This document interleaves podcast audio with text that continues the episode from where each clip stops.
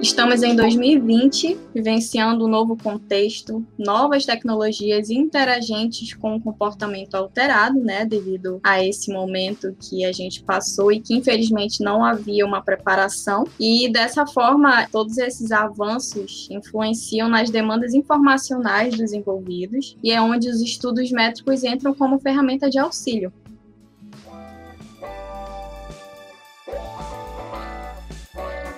Sejam bem-vindos ao Biblioquê, seu podcast sobre biblioteconomia e ciência da informação. Eu sou o Carlos, seu mediador, e o nosso tema abordará sobre uma das tantas pluralidades da área. Exatamente. Olá, ouvintes. Eu sou a Camila e esse episódio fará diferença para você que gostaria de entender de uma vez por todas sobre o assunto estudos métricos. E que ao final, eu tenho certeza que vocês vão compreender até como isso se aplica na prática né, Carlos? Exatamente, Camila. E para bater esse papo com a gente, hoje a nossa convidada é a professora doutora Tatiane Brandão, que é maravilhosa por sinal, doutora em Ciência da Informação, pelo programa de pós-graduação em Ciência da Informação da UFRJ e do Instituto Brasileiro de Informação em Ciência e Tecnologia. Agora está como coordenadora do Departamento de Bíblio da UFAM Olá, Carlos, Camila e todos os ouvintes do Biblioquê. Eu fico muito feliz com o convite de poder levar um pouco de informação sobre esta área que tem expandido tanto no âmbito da biblioteconomia e ciência da informação, mas que também perpassa por todas as outras áreas. Estudos métricos se expandiram depois do surgimento de bases de dados em acesso aberto, com conteúdos estruturados, facilitando a extração de dados para análise Google, Scopus, Cielo, plataforma Lattes, repositórios e entre outros. Sim, importante a gente ressaltar que os estudos métricos têm uma importância de responder questões que, que se utiliza muito de dados numéricos, né, por meio dessa metodologia quantitativa, que esses dados podem ser interpretados dados e assim pode ser descoberto problemas e suas soluções, podem prever tendências de pesquisas, suas predileções, né? Isso é um exemplo bem básico. Exatamente. Agora que já conhecemos os conceitos introdutórios, precisamos compreender algumas dessas ferramentas, não é mesmo? É isso aí, Regina. A nossa equipe carinhosamente separou alguns exemplos para você conhecer melhor. É, pois é. Por exemplo, você precisa recuperar algum dado, metadados e questionários são exemplos de ótimos instrumentos para vocês reunirem esses dados e futuramente organizá-los. Ou caso você precise extrair dados, existem a base de dados como BRAPS, bibliotecas digitais e repositórios, Camila, né? Sim. E para tratamento, análise e visualização de dados, existe o VoiceView, que é o mais utilizado e conhecido, o DataMute, o OpenRefine, o Kinaime, a plataforma Analytics, e entre outras tantas existe o Excel, que tem várias funcionalidades de organização e é bem pertinente que vocês compreendam sobre para que para que vocês saibam que esse trabalho não é feito de maneira manual, e sim que existem ferramentas que colaboram com a organização desses dados. Sim. E para ferramentas que reúnem trabalhos já analisados e, representados, existe a plataforma Arcácia. Uhum. Cria uma espécie de árvore familiar entre pesquisadores. É tipo uma árvore é, genealógica, mas tipo, do orientador, aí vem os filhos dele, aí vem os filhos do orientador, do teu orientador, e assim vai, gente. Exatamente, vale a pena conferir, porque é, é, bem didático, e aí você consegue perceber como se dá essas relações entre esse meio científico. E se isso ainda está bem confuso para vocês, nós vamos partir para a prática para exemplificar isso. Dá um exemplo para a gente aí, Carlos, sobre a aplicação desses estudos. Então, vamos lá. Entra no momento em que você quer saber qual país publicou mais artigos sobre a Covid-19. Sim, foi um bibliotecário que cuidou dessa coleção de informações. Olha que legal. É, também tem é, a cientometria, né? Ela aparece quando procuramos sobre quais e quantos artigos um periódico específico publicou durante uma determinada época. Por exemplo, o periódico Múltiplos Olhares, que é a revista lá da UFMG, durante o ano de 2016 até 2019, qual foi a, a tendência de temática que eles realizaram durante essa temporalidade. É sempre estipulando o tempo, sabe? Você também já pode ter se perguntado quais são as palavras-chave que levam o usuário para uma pesquisa do, do Wikipedia. Bom, isso é lei de sendo aplicada pela infometria. É Inclusive, eu acredito que a lei de ZIP ela é a que está mais próxima né, do nosso cotidiano e que é imperceptível se você não tiver uma dimensão sobre isso. Por exemplo, Sim. todos os dias a gente utiliza o Google. É quase impossível a gente estar tá ali diariamente pesquisando. E a gente não entende qual é a lógica por trás né, da recuperação da informação Nossa. por essa ferramenta. Agora, se você quer saber quais usuários influentes do Twitter já citaram algum autor da medicina específico, essa é a altimetria, é aplicado a altimetria nesse tipo de estudo. Ou se você é ligado em patentes e quer saber quais as tipologias de plantas amazônicas foram patenhadas em uma determinada época é a patentometria, gente. É uma palavra bem difícil. Eu acho que o estudo também deve ser, ou não? É, talvez. Nós estamos com a professora Tati aqui. Vamos fazer algumas perguntas para ela. Como você explicaria bem, didaticamente, para um leigo ou um calouro de bioteconomia sobre o que são estudos métricos? Tentando responder a pergunta de forma simples, eu posso dar um exemplo. E este exemplo é o nosso país. Se formos pensar onde o Brasil pretende investir a médio e longo prazo nas pesquisas científicas, teríamos que partir de um ponto, um resultado. Precisaríamos conhecer o passado e o presente para saber onde poderemos investir no futuro, certo? Ou seja, eu só posso pensar para onde eu vou se eu souber onde eu estou hoje. E os estudos métricos podem, por meio da análise de um grande volume de informações, identificar, por exemplo, quais as áreas mais promissoras para investimento, quais os autores e redes de trabalho acerca de determinado assunto, que instituições estão encabeçando pesquisas sobre aquela temática que o país está interessado, ou mesmo quais os subtemas abordados dentro de uma temática. E tudo isso a partir da aplicação de estatísticas nestes dados para quantificá-los. Professora, você poderia indicar algum livro para quem deseja se aprofundar sobre o tema? Eu recomendaria o e-book, inclusive está disponível gratuitamente, da professora Eli Francina Tanuri de Oliveira, da Unesp. O título é Estudos Métricos da Informação no Brasil. É inclusive uma obra recente, de 2018. A professora contribuiu um pouquinho, que ficou claro para os ouvintes o que é o estudo métricos, e agora, já que explicamos de forma geral sobre os estudos, e também podemos ouvir uma especialista da área, vamos falar sobre as sete áreas em específico. Sim, e a nossa equipe carinhosamente separou alguns exemplos para vocês conhecerem. Por exemplo, você precisa recuperar algum dado? Metadados ou questionários são ótimos instrumentos para que você consiga recuperar né, e ter reunido esses dados para depois tratá-los. É um método quantitativo que visa representar conteúdos existentes. Os aspectos que utilizam para medir isso é voltado para autores, áreas de conhecimento, localização geográfica, personalização de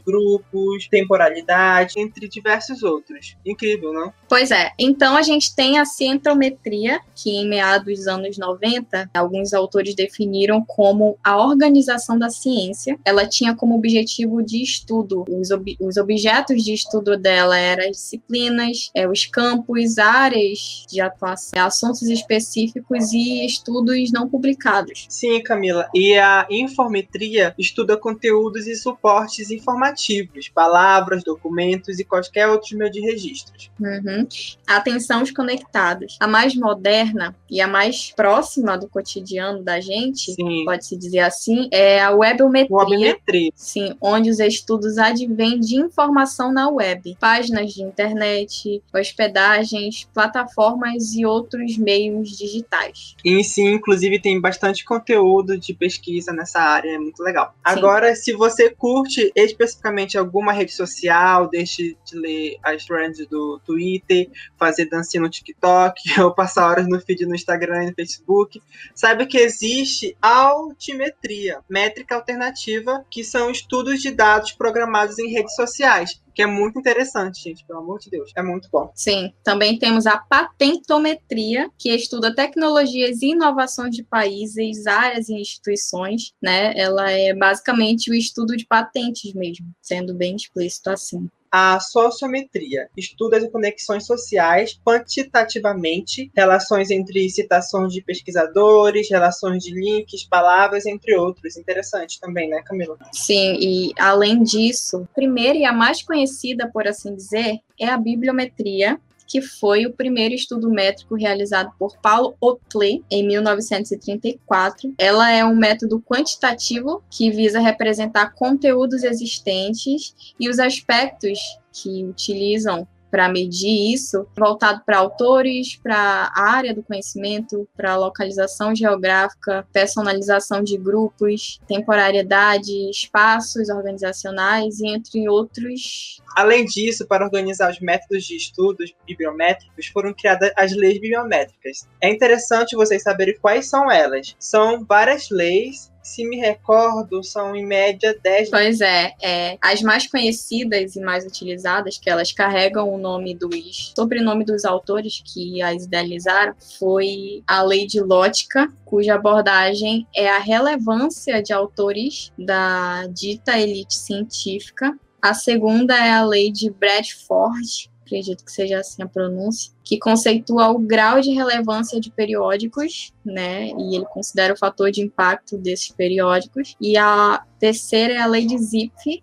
que fala da indexação de palavras conhecida como lei de tecnologias também.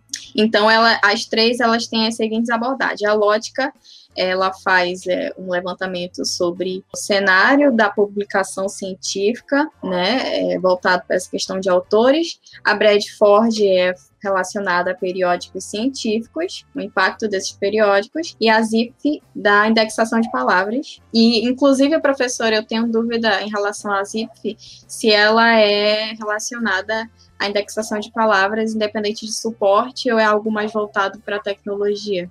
A lei de Zipf, ela, ela é mais voltada para análise de concorrência de palavras. Então, ela verifica, ela quantifica quantas as palavras mais importantes num conjunto de dados, ou num texto, uhum. ou num conjunto de texto. E a partir dali, ela identifica aquelas palavras de maior relevância e possivelmente essas palavras vão ser as palavras que vão caracterizar a temática de determinado texto. E, professor, é possível conhecer e ter contato com todos esses tipos de leis? Ou existem algumas dessas que o bibliotecário só conhecerá se trabalhando, especialmente com o mercado? Algumas universidades ela tem, tem previsto em seu projeto pedagógico disciplinas introdutórias aos estudos métricos. Algumas que não têm a previsão dessa disciplina, como é o caso da nossa UFAM, oferece como oficina ou seminários de pesquisa, conteúdos bastante introdutórios para a graduação, onde é possível verificar o que são essas leis, como elas podem ser utilizadas no, no, decorrer da formação. Geralmente, os estudos métricos eles são abordados com mais ênfase na pós-graduação. No entanto, no mercado de trabalho, um bibliotecário ele pode deparar com situações que necessitem de aplicação de algumas técnicas, como, por exemplo, a bibliometria, a centometria. E aí nós temos que pensar qual tipo de informação é matéria-prima do trabalho desse bibliotecário. Se ele trabalha com informação científica e tecnológica, possivelmente vai ter mais contato com a cientometria e até estudos de redes sociais, por exemplo. Quanto ao aprofundamento das técnicas, eu diria que entender o campo de cada uma delas é essencial a busca por entendimento e operacionalização das ferramentas pelos quais se coleta informação e se analisa concomitantemente a este conhecimento teórico é importantíssimo. Então, professora, na sua opinião, qual dessas métricas é essencial para o estudante e o futuro profissional da biblioteconomia, para se especializar, no caso? Eu acho que foi a resposta é, da segunda fala pulei, dela. Mas eu faço de novo, é. assim. Quanto ao aprofundamento de técnicas, eu diria que entender o campo de cada uma delas é essencial e a busca por entendimento e operacionalização das ferramentas, pelas quais se coleta a informação e se analisa concomitantemente a este conteúdo conhecimento teórico. Isso é importantíssimo. Ah, entendi. Uhum. Fale sobre algum trabalho seu em destaque que envolva essas métricas. Então, eu finalizei o doutorado ano passado, em 2019, É, esse ano eu estou trabalhando com alguns projetos de pesquisa que envolvem é, na metodologia os estudos métricos. Eu faço parte do grupo de, gest... de pesquisa e gestão da informação e do conhecimento na Amazônia, o GICA, e nesse período de suspensão das atividades, nós estamos desenvolvendo dois estudos. Um deles, inclusive, já foi submetido à avaliação de uma revista e é referente às postagens no Twitter sobre a Covid-19 no Brasil e o tipo de informação situacional a qual essas postagens se aproximam, além de verificar se os meios de comunicação estão influenciando tais postagens. Essa, essa foi uma pesquisa que nós conseguimos fechar e submetemos. A outra pesquisa é um estudo da rede social de um grande divulgador científico, o Atila Yamarino, do Twitter, que tem tido grande visibilidade e colaboração nesse período da pandemia. Uhum. E essa seria, professora, só sabendo se como se classificaria essa, essa pesquisa no Twitter, por exemplo? Uma Eu característica da métrica alternativa? metodologia de concorrência de palavras né, que vai se aproximar muito da, da, da técnica da lei de Zipf, e também análise de redes sociais. Redes sociais. Isso, análise de redes sociais. Sim. Quais seriam as suas dicas para quem está no início da graduação e deseja futuramente trabalhar com essas métricas? Eu vou começar a orientar alunas na iniciação científica com projetos voltados à produção científica das mulheres na UFAM, os indicadores da produção científica da UFAM em algumas bases e, redes de, e a rede de colaboração dos pesquisadores da universidade. Então, são três projetos que envolvem esses três conjuntos de dados: a produção das mulheres na ciência, os indicadores da produção científica na UFAM e a rede de colaboração dos pesquisadores da universidade. Os olhos da Camila brilharam depois que a senhora falou isso. Veio o feminismo na minha cabeça, não sei porquê. Sim, Pode então, haver uma relação, é um né? projeto que a gente está fazendo em parceria. Não sou eu que estou trabalhando somente, eu estou trabalhando com um segmento da universidade que são as servidoras. Sim, eu ia perguntar sobre as dicas para quem está no início da graduação, futuramente, né, para a pessoa descobrir esse não esse talento, mas essa, esse interesse pela área da bibliometria. Quais seriam as suas dicas iniciais. área dos estudos médicos, porque só a bibliometria ela é um, uma das. É, é. A dica que eu tenho para quem quer trabalhar com estudos médicos é explorar inicialmente o tema nos artigos, verificar os estudos empíricos, para perceber se curte essa área, né? Se, se, os estudos que estão sendo realizados são interessantes, se você se aproxima daquele tipo de estudo. Uma outra dica seria se aperfeiçoar no Excel e buscar conhecer o básico de estatística inicialmente. Não precisa ter medo, tá? Buscar estudar outras ferramentas também são importantes. Ferramentas, por exemplo, que apoiam esses estudos. E, por fim, seguir os pesquisadores que trabalham com isso nas redes sociais, é importante. Hoje, hoje nós temos alguns professores, pesquisadores, estudiosos dos estudos métricos que oferecem treinamentos gratuitos do nível básico ao avançado para quem quer conhecer as ferramentas e técnicas. Inclusive, esse, esse meu estudo que eu, que eu realizei com os colegas do grupo de pesquisa sobre o Twitter, o software eu nunca tinha trabalhado com ele. Por meio de um treinamento no YouTube, eu consegui operacionalizá-lo e coletar os dados das postagens do Twitter. Professora, eu fiquei em dúvida sobre esse trabalho de vocês no Twitter. Qual foi a, a temporalidade que vocês usaram? E se foi feito de acordo com as palavras-chave, certo? Vocês pesquisaram? Como é que foi esse então, processo? Então, foi assim: nós fizemos um levantamento no período de 27 de março a 3 de abril. Esse, essa aplicação, que é o Tags, você pode coletar os twitters a partir de hoje, ele não coleta para trás, ele co coleta a partir do dia para frente. E você pode automatizar ele para ele ficar a cada sete dias coletando tweets. E você só, no caso, indica qual que é a hashtag que você quer, quer que monitore, né? Então, nós fizemos nesse período de uma semana só com a, com a hashtag coronavírus, porque ela era mais abrangente e só tweets do Brasil. E aí nós conseguimos coletar, acho que em torno de 140 mil tweets nesse período. A partir disso, nós tivemos que refinar os dados, fazer toda a, a limpeza, a padronização, para levar para uma outra ferramenta, que foi o Voice Viewer, onde nós conseguimos construir aí uma lista né, de palavras e com a ocorrência de palavras, que nos deu um mapa de da visualização daquelas palavras mais importantes associadas ao coronavírus. A partir disso, nós identificamos o estudo de uma pesquisadora chinesa, onde ela citava sete tipos de informação situacional sobre a Covid. A partir dessa categorização, nós relacionamos essa, esses conjuntos de postagens de, né, de temáticas acerca do, do, coronavírus com essas informações. Fizemos também um levantamento de, das notícias no mesmo período na revista Veja, para saber se é, essas notícias elas influenciaram tá, esse comportamento da rede. Ah, maravilhoso. Sim. Qual Como foi o nome da ferramenta que a senhora falou no início? É a do Twitter. É é, a Tags. É uma ferramenta, na verdade, ela é uma aplicação. Ela é, uhum. você consegue cadastrar uma conta no Twitter, uma conta cadastrada no Gmail, e ele gera uma lista dos tweets coletados dentro do Drive. É uma ferramenta facílima. É, é o, de acordo com o professor Fábio Gouveia, da Fiocruz do Rio de Janeiro, ele diz que é uma ferramenta Nutella de coletar Twitter. Porque qualquer pessoa sem nenhum conhecimento intermediário de informática consegue. Os usuários básicos, básicos, conseguem é, operacionalizar essa ferramenta. Tem inclusive um, um, vídeo dele no Facebook, no YouTube, na plataforma, onde ele explica isso. Ele tem um canal, é o canal Mineiro de Dados. E lá tem como utilizar essa ferramenta. É bem simples e ele é bem didático também.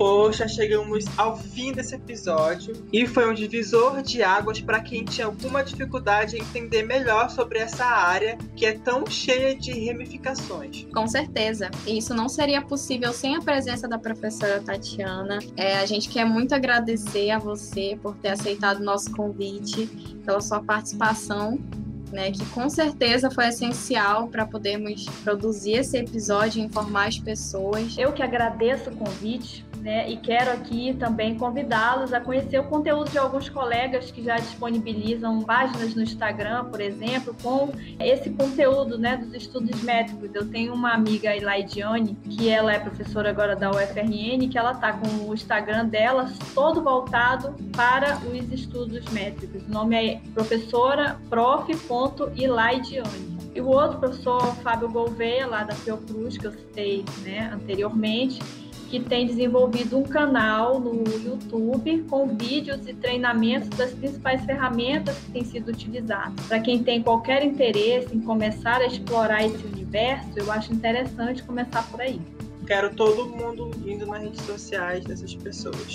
E é isso, ficamos por aqui e nos vemos no próximo episódio, né? Nos ouvimos no próximo episódio. Não deixem de nos acompanhar nas redes sociais, tanto pelo Instagram quanto no Twitter. A gente está sempre ativo por lá. Pois é, e se você é novo por aqui, aperta o play nos primeiros episódios e não esqueça, continue usando máscara e lavando as mãos, por favor. Lava uma mão, lava a outra.